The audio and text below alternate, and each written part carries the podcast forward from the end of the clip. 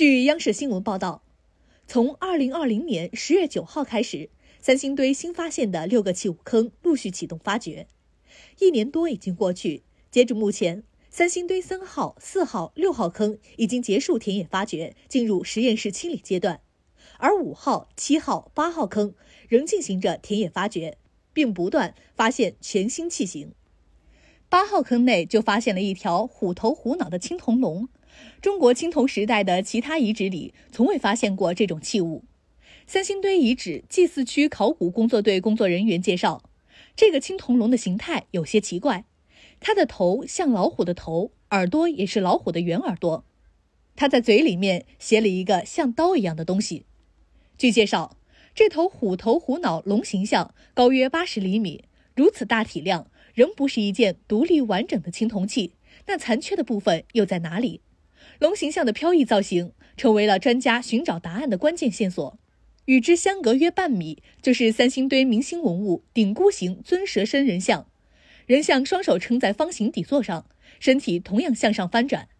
另外，龙形象生前无配重，身体主体超出基座，为确保重心稳固，极有可能通过龙后足连接，倚靠在其他器物上。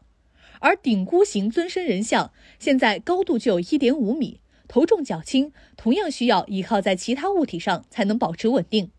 专家目前猜测，虎头虎脑龙形象和顶箍形尊身人像之间可能为立柱造型构件。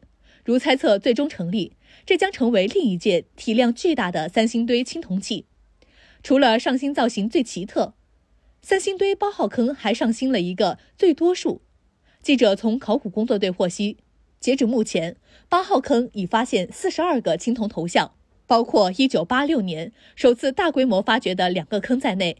八号坑发现的青铜头像数量最多，而这些头像的埋藏方式也十分独特，集中分布在坑的四边，人头像特别集中，尤其在四角，只有零散的一些人头像零星分布到坑的中心区域。随着三星堆遗址祭祀区考古发掘工作的推进，六个坑的填埋器物已经相对清晰。四号坑象牙居多，五号坑金器为主，六号坑木器突出，七号坑以玉器为主。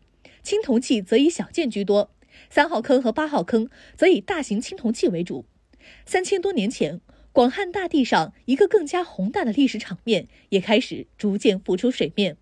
感谢收听《羊城晚报·广东头条》，我是主播雨倩。